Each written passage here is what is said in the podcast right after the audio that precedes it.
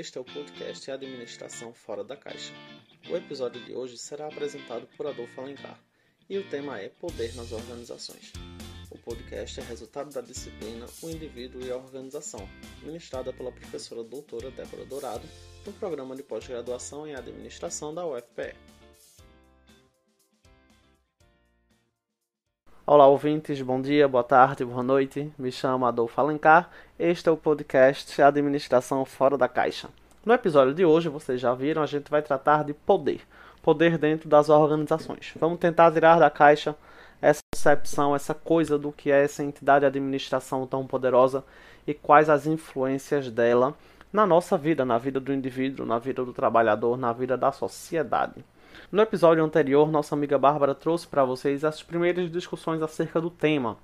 Né? E vocês já sabem que a gente está tratando sobre a perspectiva do autor Max Pagès, um autor francês que desenvolveu seu livro O Poder das Organizações juntamente com outros grandes pensadores. E aí a gente vai retomar um pouquinho dessa discussão. Né? É importante que a gente retome isso para começar a discutir. A Bárbara não abordou com vocês. Por isso eu pergunto o que é poder. Né? Uma breve revisão do que é poder. Que a gente pode trazer que a probabilidade de que um agente dentro de uma relação social esteja em uma posição para realizar sua vontade, apesar da resistência, independentemente da base em que se assenta essa probabilidade. Isso quem nos diz foi Max Weber em 1978. Tá? A gente consultou esse escrito no livro de Farganes de 2016. E aí Pagés vai trazer para a gente o conceito de mediação. Para o autor, mediação é um processo multiforme que se estende a domínios diversos, atingindo instâncias econômicas, políticas, ideológicas e psicológicas. A organização se apresenta como um conjunto dinâmico de respostas e contradições, um sistema de mediações. E o que é uma contradição, Adolfo? Em termos simplórios, só para a gente entender rapidamente, quando o indivíduo se submete a determinada política, porque precisa do que a organização oferece em troca. Sabe? É você estar trabalhando num ambiente que você está sendo alienado em troca do seu salário, em troca de uma posição de status social, porque você vai se sentir mais importante, porque a sociedade encara aquele cargo como algo diferente, como algo top, sabe? E você tem um benefício em, em troca disso. É uma contradição. Então, a organização vai agir neste contexto. Sabe? Você não quer estar trabalhando ali, você está ali porque você precisa de, uma, de um benefício e a organização vai agir nesta contradição para fazer com que você se sinta parte, parte deste time. O autor também traz o conceito de organização hipermoderna, que é importante a gente falar disso aqui. O que é organização hipermoderna? É a organização que faz o indivíduo eu, você, sua mãe, seu pai, seu vizinho, qualquer pessoa que esteja neste ambiente organizacional, pensar que é emancipado, ou seja, eu sou livre, eu faço o que eu quero, eu vou agir do jeito que eu quiser desde que eu entregue o, a produção no fim do mês. Não é bem assim, tá? Em verdade, você está sendo dominado. Tá? O seu psicológico, se você assistir aquele filme da Disney divertidamente, os seus divertidamente estão sendo todos dominados de maneira sutil para que você se torne um servo fiel dessa organização. Tá? Sabe o Senhor dos Anéis? Vou fazer uma comparação com o Senhor dos Anéis. A organização é um anel e você é a criatura Gollum.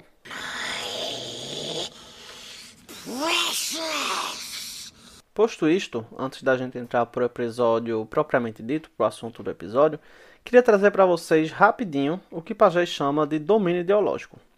Ele compara a organização a um culto religioso, tá? A qualquer religião. A uma igreja, por exemplo. Uma organização ele compara com a igreja. Uh, e aqui eu não quero de forma alguma criticar a crença de vocês ouvintes, tá certo? Mas a dominação por parte da religião sobre alguns indivíduos é algo real, ela existe. E dessa mesma forma, haja a organização. Os depoimentos que a gente encontra no, no livro trazem bem essa perspectiva. E para Pagés, Entrar na organização implica na adesão a todo um sistema de valores, a uma filosofia, e esta é uma adesão ideológica, que galvaniza as energias e incita as pessoas a se dedicarem de corpo e alma ao seu trabalho. O badalar dos sinos.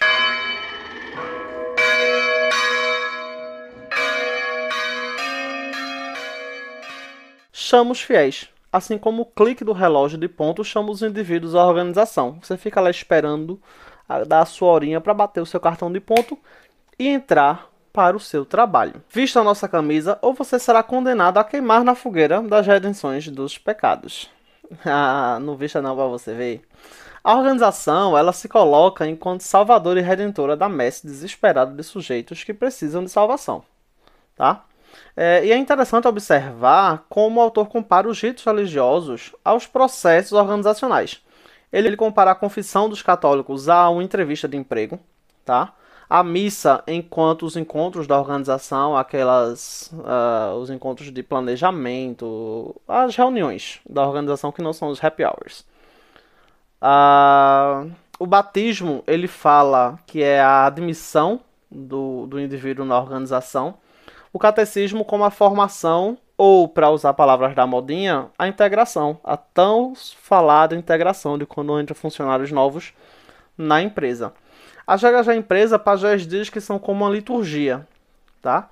E o direito canônico são aqueles manuais, a história da empresa, suas regras, tudo que tiver publicado como regra da empresa, como norma.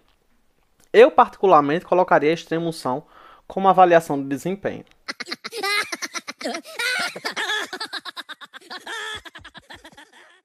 E aí, caros ouvintes, essa foi uma pequena recapitulação do episódio anterior que vocês viram com nossa amiga Bárbara. Para entrar no, no episódio de hoje, tá? A gente vai começar a falar das organizações propagando suas táticas de poder nas, nas estruturas que ela tem. Como é que essa propagação se dá? Pagés vai dizer para a gente que é por meio das práticas de recursos humanos, tá? que são ideológicas na, para o autor, nas palavras do autor. Através das práticas de RH as organizações medeiam processos em níveis econômicos, por meio do salário ou outros benefícios uh, financeiros. No nível político, garanta a obediência das regras. E no nível ideológico, manipula valores ideais tá? para atingir o um nível psicológico. E aqui usando as palavras literais do autor, que diz que as políticas de recursos humanos praticam uma política de gestão dos afetos que favorece o investimento inconsciente massivo da organização e a dominação desta sobre o aparelho psíquico dos indivíduos. Pagés destaca ainda alguns processos que a gente tem que abordar aqui. Me perdoem, mas eu vou falar. O primeiro é a abstração, um processo por meio do qual a organização distancia o indivíduo da sua realidade. Você vai me perguntar, meu caro ouvinte, como isso é possível. Eu gosto de filmes, tá? E esse é clássico, eu espero que você tenha assistido, porque aqui vai um alerta de spoiler.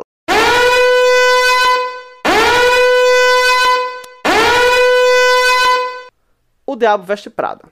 Se você não assistiu, paciência, eu vou falar mesmo assim.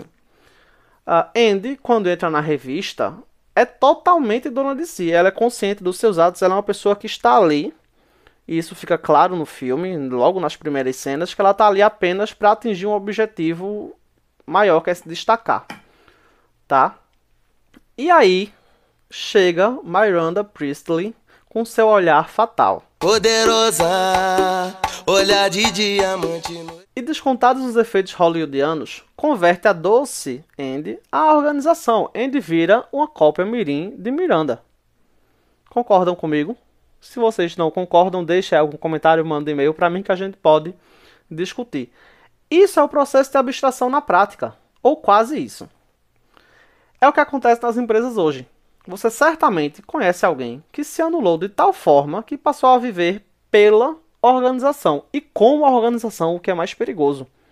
Tá? Qualquer pessoa, principalmente vamos pegar os exemplos de empresa júnior. Eu gosto muito de falar de empresa júnior que foi uma, algo que aconteceu na minha realidade enquanto estudante, de alunos que a gente via que tinha uma perspectiva uh, crítica, uma perspectiva consciente de si, e entraram para a empresa júnior. Com 15 dias depois, elas estavam totalmente vestidos de empresa júnior. Eles estavam falando como a empresa júnior, eles estavam agindo como as pessoas que já estavam lá estavam agindo, num processo que eu chamo de alienação.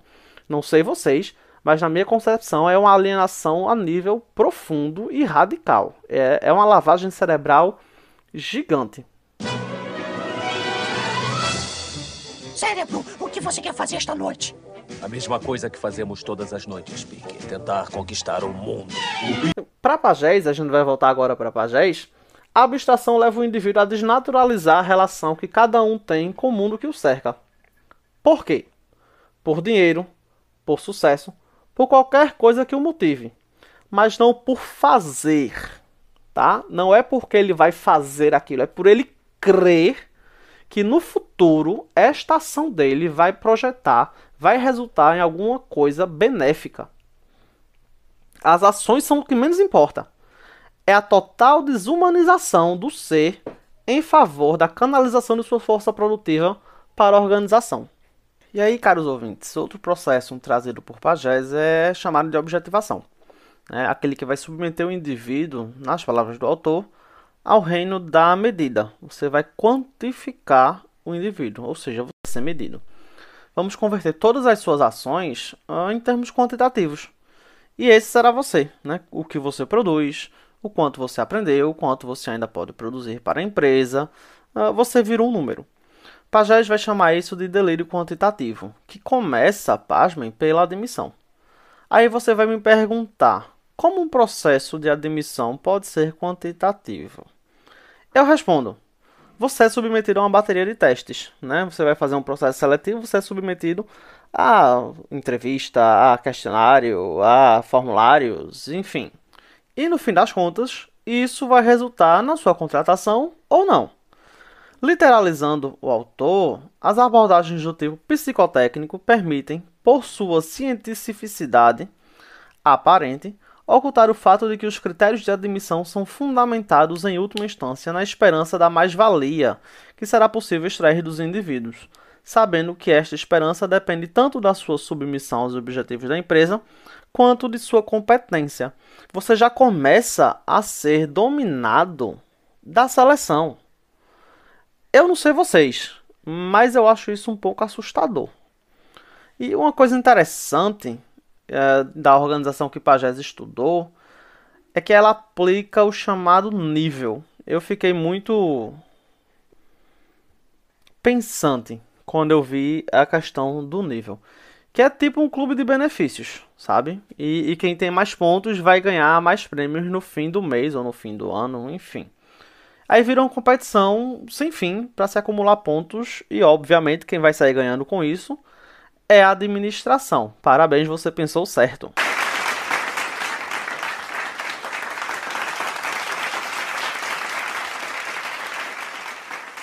O autor traz ainda outros tipos de objetificação produzidos pela empresa pesquisada, tá? como os quadros de alto pessoal e o clube dos 100%. Todas essas são políticas de quantificação do indivíduo, que vai buscando sempre aumentar seu score, sua pontuação, para ficar bem na foto. Ou seja, eu quero estar entre os destaques para poder destacar, para poder galgar degraus mais altos, para poder estar no topo. E aí eu já falei para vocês minha opinião sobre as empresas júnior e vou passar rapidinho pelo conceito de desterritorialização. Palavra difícil de falar, mas que significa sem tirar nem por arrancar você de sua base e te fazer cria da organização eu vou tirar você do seu chão, literalmente. Uh, talvez lembre um pouco das leituras de Milton Santos, mas a gente não vai entrar nessa seara por enquanto. Essa desterritorialização é meio que uma abstração, sabe? Mas vai um pouco além, porque você passa a contar a sua vida enquanto empregado é a grande família, a coisa do virar um empresariano. Ah, eu trabalho na empresa X, eu sou um xiano, uma coisa desse tipo. Você vira mesmo um filhote da empresa.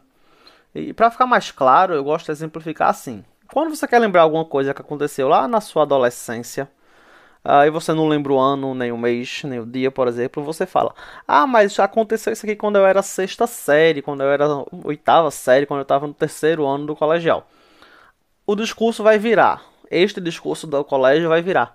Ah, isso foi antes de eu ser promovido, isso foi antes de eu ser é, admitido, enfim. Todo o processo de socialização uh, dentro da empresa vira o seu referencial. Tá? E isso vai ocorrer desde a época que você, por exemplo, vai começar a estagiar nessa empresa, se for uma empresa que você permanece durante toda a sua vida. E eu sei que tá bem chata essa revisão teórica, mas tá acabando, tá? A gente tá já acabando. Porém, antes de acabar, eu queria falar de uma parte do capítulo chamada Condenado a Vencer. Eu acho essa parte interessantíssima. E aqui eu vou falar de mais um filme, sem spoilers dessa vez, chamado Margin Call, que trata um, um pouco do começo da crise de 18, que, perdoe-me, a piadinha pra gente foi só uma marolinha, eu tenho que falar isso, salve presidente Lula. E exemplifica um pouco esse conceito do condenado a vencer. Tá? O que fala Morgan Call? É, são executivos do mercado financeiro que estão lá e a crise está prestes a estourar. Sabe? Foi na noite que a crise estourou. Basicamente, eu não entendo essa coisa de, de finanças. A galera de finanças fora explicar melhor para vocês. Mas por que eu trago esse exemplo do filme? Porque, na, na, claro, botando todo o contexto hollywoodiano, o contexto do romance para filme, uh, existem os executivos lá e as falas do executivo maior da empresa elas são muito pertinentes no, no tocante a isso do condenado a vencer, sabe? Uh, de fato, o sucesso é o objetivo final. Quanto mais você ganha, quanto mais você tem, mais você vai ter que ganhar, mais você vai ter que ter, porque isso significa que você é bem sucedido. Não adianta estacionar no patamar alto. Tá? O patamar alto ele não existe. Ele vai continuar sempre aumentando e você vai ter que sempre estar buscando esse patamar. Eu acho que o, o Lobo de Wall Street também fala disso em certa medida. Sabe, a ilusão de poder, a necessidade de reconhecimento que te leva a estar fadado sempre a buscar vitórias. Sabe, ascender na carreira, buscar o topo, custa o que custar. Se você não ascende na carreira, se você não se destaca, você não é ninguém. Sinto muito. Volte posteriormente.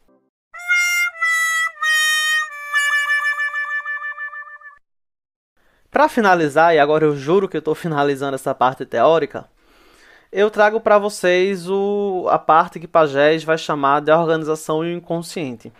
Sabe que o autor trata essa organização como uma droga, uma droga, um crack, uma cocaína, uma heroína, e, e, mergulha de cabeça numa análise freudiana do indivíduo com a empresa, que nesta eu não vou entrar muito porque eu não domino, não vou mentir para você. Oh shit, I'm sorry. Sobre a metáfora da droga, é, é muito interessante observar o empregado enquanto viciado, que tem consciência da sua condição, mas não no começo, claro, sabe? É, é, depois você nunca sabe que tá. Eu não sei, né? Porque eu nunca me droguei mas uh, você escutando relatos de, de ex-viciados, você não percebe que você está entrando no ciclo vicioso até estar completamente afundado. É basicamente isso que ocorre com a organização. A gente fez isso muito claro no, na, no depoimento do indivíduo que Pagés entrevistou. E aí é interessante quando o autor traz o que eu vou chamar de efeito organização, sabe? Que é um corpo estranho que se torna parte integrante do organismo do indivíduo e o controla. Controla esse indivíduo. Você detesta essa droga, mas a ama ao mesmo tempo porque não se concebe capaz de viver. A organização vai se transformar na sua razão de viver. E caso você perca o seu emprego, você perde junto sua identidade, o sentido da sua vida. Observem que isso vai além do sentido do trabalho, que a gente estuda, por exemplo, com, o professor Ricardo Antunes, com a professora Moran. Uh, não é o trabalho. O trabalho, claro, dá sentido à vida do, do indivíduo e a gente sabe disso. Mas você não está nessa organização por conta do sentido que o trabalho tem para você. Vai além. É, é, a relação mesmo com a organização. Sabe? O, o seu desempenhar, a sua atividade, ela passa a ser acessória nessa relação. Uh, porque o sentido dele está todo voltado não para o desempenhar de suas atividades. E o que isso vai te beneficiar mas para o fato de ser parte da máquina. Você é parte desta, deste aglomerado, deste conglomerado, talvez. É, você se torna propriedade da empresa, literalmente. Quero você, quero você, quero você, todinha pra mim. E aí a gente tem uma situação interessante, porque além dessa, digamos, tortura psicológica, a organização ainda oferece certo prazer. Seu salário, seu status, o que você pode tirar dessa, dessa relação abusiva que foi forjada a ferro e fogo, te dão esse, esse prazer. E aí, como dor e prazer vem de, de regiões próximas do cérebro, você não sabe bem o que sente.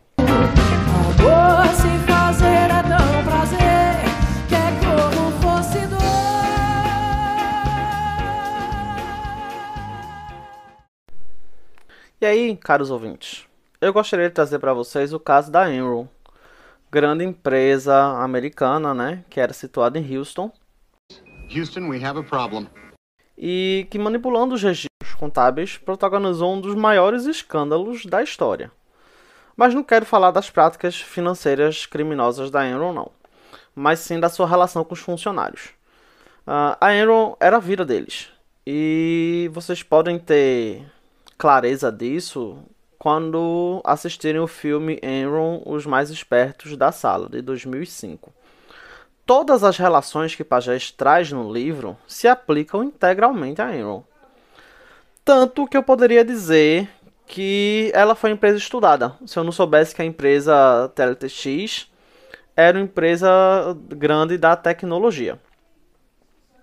Analisando os depoimentos no filme, a gente percebe claramente, mas muito claramente, os processos de mediação né, da reificação da empresa por parte dos funcionários, dos grupos de referência, da, das políticas de funcionários de alto escalão, uh, a, a busca implacável pelo sucesso por parte dos dirigentes que contagiava os funcionários, de cima a baixo. Eu me arrisco a dizer para vocês que a Enron, abre aspas, o sentimento Enron, fecha aspas, e essa colocação é minha, era quase que uma seita, por que não dizer assim, que dominava a vida daqueles que, que a compunham, sabe? Os depoimentos no, do momento no qual a empresa decreta falência comprovam muito claramente isso.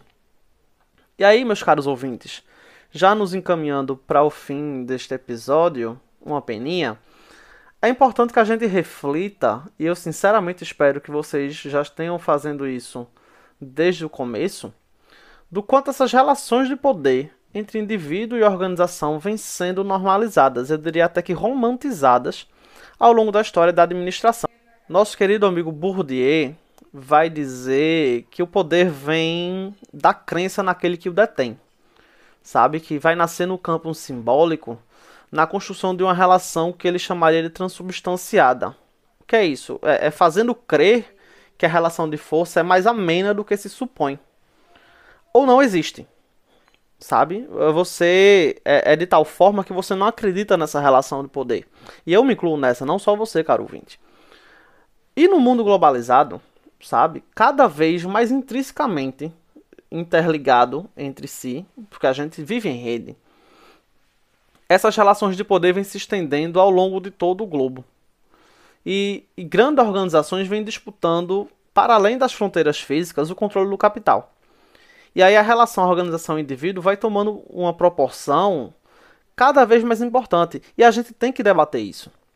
Morgan, nosso querido amigo Morgan, vai dizer que as organizações são como prisões psíquicas, né? E Pagés vem ratificar isso quando trata da nossa organização hipermoderna como produto e produtora de uma sociedade não capitalista é o indivíduo constituído, construído pelo poder da organização, que é um lugar de criação de dependência fantasiado de conhecimentos ou valores, um lugar de criação de conhecimentos ou valores. É o que diria nosso caro amigo Foucault. E aí as organizações invadiram os espaços que outrora eram nossos, eram individuais. Sabe? Elas invadiram o nosso campo subjetivo, invadiram o nosso tempo livre, invadiram nossos momentos de lazer. Hoje elas estão presentes por toda parte, e mesmo que a gente tenha um mínimo de consciência, a gente está sujeito a seu domínio restrito. Sabe? A gente está sendo dominado.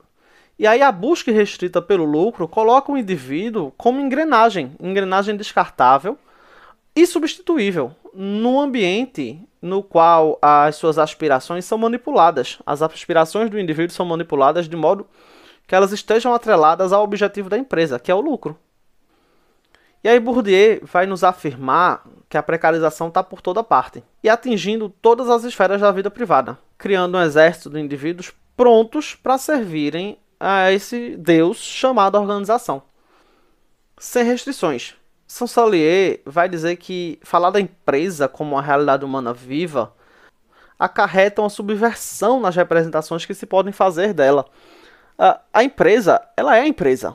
A gente não pode tratar da empresa apenas como uma entidade que está agindo por conta própria. Não, a empresa é formada por indivíduos, a empresa é formada por nossa força. E aí a gente que tem que dizer quais os limites da empresa e não se deixar levar por limites criados no imaginário em que a empresa vira um deus, como eu já falei para vocês aqui. E aí por fim, eu finalizo dizendo para vocês que a gente precisa entender que as organizações existem, sim, e elas vão seguir existindo vão seguir moldando o, o seu meio de acordo com as necessidades delas. Elas estão ali para ganhar dinheiro, de fato. E vão levar consigo os indivíduos que a compõem, sabe? E isso não torna as organizações vilãs. Não. A, a gente precisa sair do campo teórico e entrar no campo prático. Enxergando que a emancipação dos indivíduos não trará males, mas sim benefícios à sua existência a existência da organização e do indivíduo, claro e evidente. É preciso pôr em prática a possibilidade de existência do que Guerreiro Ramos chamaria de homem parentético, que é aquele indivíduo que produz, que está dedicado à organização, mas que não deixa de lado a sua vida, que não deixa de lado a sua existência. Ele sabe separar o que é pessoal do que é profissional. E aí a gente precisa fomentar essa sociedade de avanços de fato humanísticos. Porque fomentando o humanismo dentro das organizações, a gente vai fomentar também, por consequência, sua produtividade. Sabe? É uma disputa que todo mundo sai beneficiado. E aí não adianta a gente estar tá só jogando para obter vantagens, porque no fim das, das contas, jogar para obter maior vantagem para si e não para todos vai ser jogar contra si mesmo porque aí vai, a gente vai gerar um monte de problemas no indivíduo, vai gerar absenteísmo, vai gerar um, um turnover elevado, vai gerar um, um impacto negativo na imagem. E as organizações trabalham com imagem, claro e evidente. Então, por que não? Por que não fomentar uma sociedade em que a gente de fato desenvolva este ser chamado homem parentético trazido por Guerreiro Ramos? Por que não fomentar uma sociedade em que o homem possa de fato ser emancipado e mesmo assim produzir? Que é o que já acontece em, em outros países. Não estou dizendo aqui que as organizações são, vão virar boazinhas e serem um, uma mãe, como coloca Pagés. Mas que a gente encare a relação indivíduo-organização do ponto de vista uh, humano e produtivo. Sabe? É possível sim ter indivíduos emancipados dentro da organização sem que se prejudique com isso a sua produtividade. E no fim das contas, como eu já falei agora há pouco, todo mundo sai ganhando. Queridos ouvintes, chegamos ao fim deste episódio do podcast Administração Fora da Caixa, tratando do poder nas organizações. E eu espero que de fato tenha ficado para vocês a reflexão preciso sair da caixinha da administração e pensar a administração de formas diferentes, pensar em como a gente pode agir dentro das organizações para criar um ambiente mais humano, um ambiente mais produtivo, um ambiente em que a gente possa sim ser enquanto indivíduo dentro e fora do ambiente organizacional. Eu deixo a reflexão do professor Milton Santos quando fala das ciências do homem, né, que ele diz que prefere, elas preferem dissociar-se da dinâmica social do real por meio da detenção do pensamento. Nas palavras do autor, é certo que nós não mudaremos o mundo, mas podemos mudar o modo de vê-lo. Isso é importante porque só assim poderemos escapar ao dogmatismo epistemológico e marcar o encontro com o futuro. Milton Santos ainda afirma que é preciso que a gente construa um espaço verdadeiramente do homem, que seja instrumento de vida e não de uma mercadoria trabalhada por outra mercadoria a crítica pela crítica vai se perder em meio a uma realidade que se mostra cada vez mais alienante, tá? A gente não está aqui para criticar por criticar. A gente está aqui para criticar e fazer diferente. E isso é sair da caixa. E como coloca Góes para a gente, é preciso que a modernidade se modernize, tá? E que traga de volta as ideias de liberdade do indivíduo. Eu espero que eu tenha atingido o objetivo deste podcast e deixo um grande abraço para vocês, uma reflexão acerca do nosso papel dentro da, da academia, nosso papel dentro da organização e que a gente possa se encontrar por aí mais vezes, discutir novos assuntos, travar esse diálogo de maneira tão gostosa e produtiva como eu acredito que tenha sido. Um grande abraço e até a próxima.